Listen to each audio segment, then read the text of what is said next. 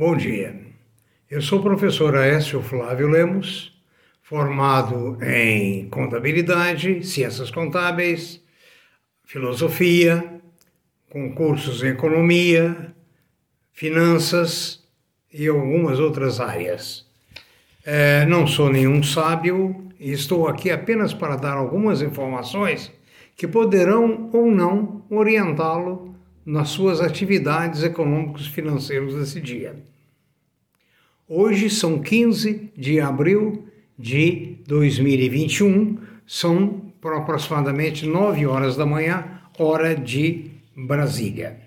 Ah, mais uma vez quero informar que esse, esse informativo, essa nossa formatação, essa nossa informação não visa qualidade técnica, por exemplo, como o Dalton Vieira o faz para ah, todos os dias transmitidos aqui também pelo, pelo YouTube, onde Dalton Vieira faz os comentários técnicos para a Blue Trade. Ali, por exemplo, vocês podem ter, digamos assim, análises sobre o Ibovespa, sobre o, o, o dólar e algumas empresas com gráficos analisando as probabilidades do mercado. Eu não sei por que, que o nosso blog, o nosso podcast, está sendo tão visto e pedido, uh, porque ele não traz, digamos assim, nenhum milagre, ele não traz análise profunda, ele traz só informações. Vamos começar com o dia de hoje. A Ásia terminou o pregão há poucas horas de forma mista, com a Coreia e Tóquio em alta, os outros países em baixa. A Europa opera também, no momento, de forma mista. A previsão para os Estados Unidos é para cima.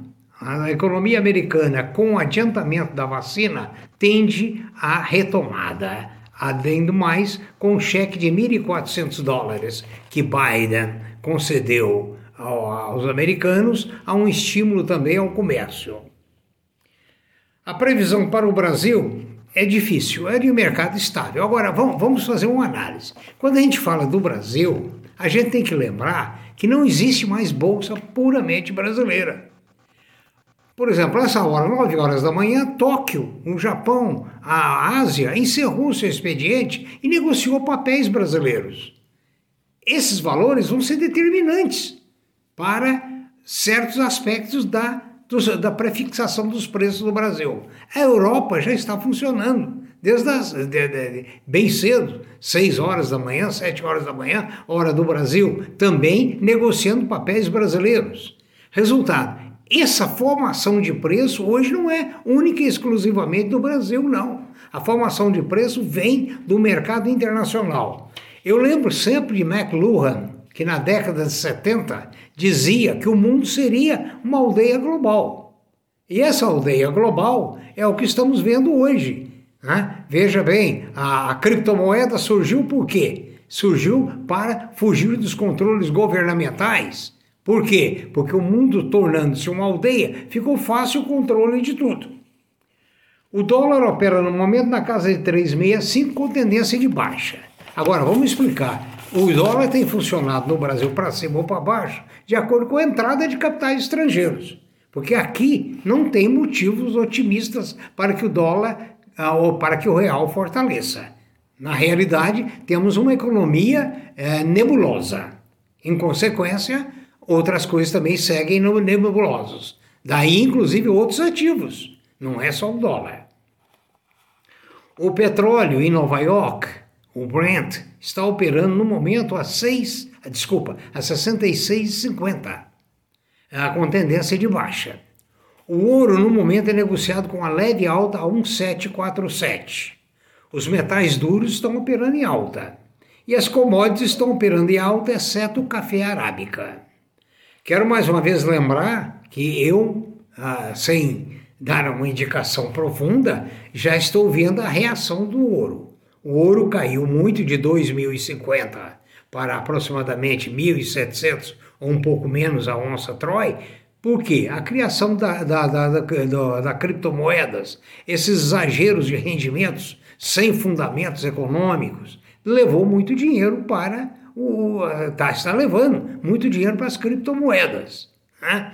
Eu espero que ah, os investidores é, realmente não sofram demais no futuro por essa inovação econômica sem substância técnica. É, eu quero aqui pedir desculpas. Nós temos procurado atender os nossos ouvintes através de previsioneseconômicas@gmail.com. Eu deixei de responder diversos e-mails. Peço perdão, peço desculpas, mas estava acontecendo alguma coisa no meu computador que estava desviando as mensagens. Aquelas que eu consegui recuperar, eu vou a partir de hoje respondê-las. Peço perdão e peço que continue colocando as suas dúvidas. O que pode acontecer é nós dois ficarmos em dúvida ou acharmos algumas alternativas. A tentativa está aí. Né? A, a Vale vai apresentar o relatório dela, agora, do balanço dela do último trimestre, dia 26 de abril. Espera-se um resultado muito bom. Outra notícia do mercado brasileiro, também boa, é que a Petrobras vai pagar um bom dividendo. Né? Isso é muito bom. Né? A outra notícia interessante que o mercado financeiro critica é sobre o Madoff, que morreu antes de ontem nos Estados Unidos, aos 82 anos. Ele foi condenado depois da grande pirâmide que deu prejuízo de parece 50 bilhões de dólares ao mundo. Ele foi condenado a 150 anos de cadeia. Aqui no Brasil se diz que é uma pena ele não ter sido condenado no Brasil. Aqui, talvez ele recebesse uma medalha de honra ao mérito. É, isso está correndo firme no mercado financeiro brasileiro. Ah, nós temos uma juntada de notícias numa página do WhatsApp.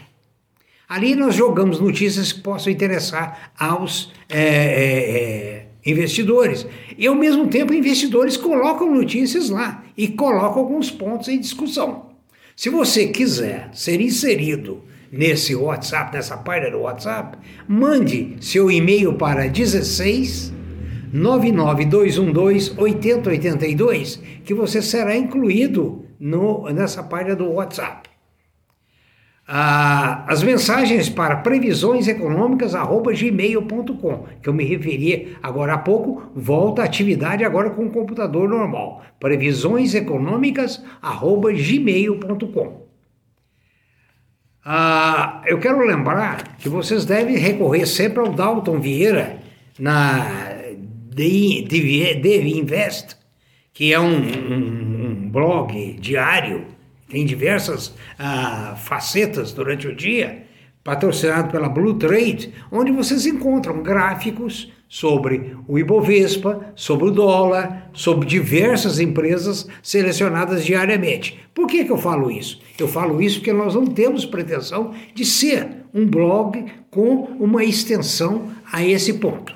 Finalmente, eu quero agradecer ao Marcos Mendes, que mandou um artigo muito interessante que está no nosso blog, ah, na nossa página do, da, da, da WhatsApp, que diz o mercado não está barato, mas não está alto a ponto de ser irracional. É um artigo, estou é, procurando aqui o nome do autor, que eu me esqueci. Ah, agora mesmo eu acho o nome do autor aqui, é Howard Marks.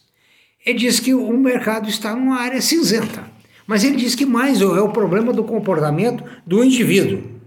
Ele diz que o mais importante é estar atento aos ciclos.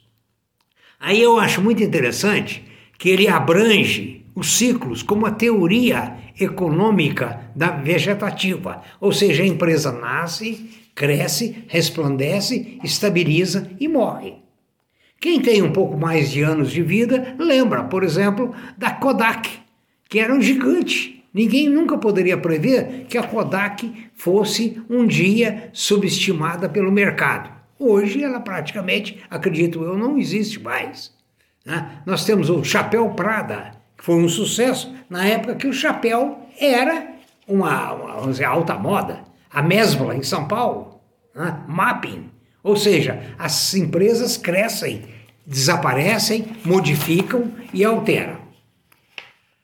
A maioria das coisas na teoria do Howard Marks estão no regime cíclico. Ou seja, vai acontecer tudo isso com elas. Vai haver uma mudança. Veja bem, a tecnologia dos anos 1990 para cá.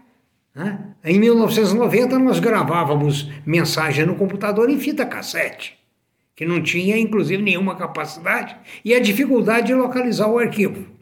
A regra número 2, ele diz que algumas das maiores situações de ganhos e perdas ocorrem quando as pessoas esquecem a regra número 1, um, ou seja, esquecem que tudo é cíclico.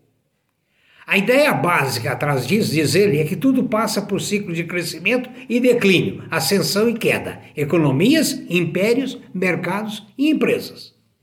E é atrás desse tipo de movimento, como o próprio Marx explica em seu livro, são as pessoas e suas emoções nem sempre lineares. Aqui eu tiro, um, um, abro um parágrafo.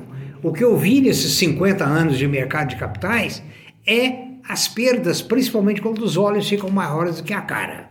Isso acontece demais. O sujeito investe uma pequena quantia, ele ganha, investe mais, daí um pouquinho ele já faz um empréstimo hipotecário, pega o dinheiro da casa, erra no investimento e daí ele quebra. Por isso é que nos nossos blogs anteriores nós temos conselhos sobre diversificação e análise.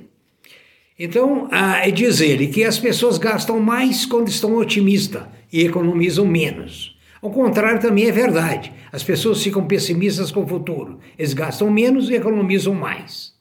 Os ciclos se autocorrigem e as inversões não dependem necessariamente de eventos exógenos.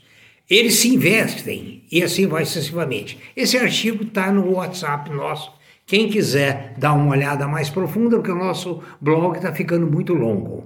Muito obrigado, tenha um bom dia e lembre -se sempre que prudência e caldo de galinha não faz mal para ninguém. Bom dia, obrigado e boa, boa, é, boa quinta-feira.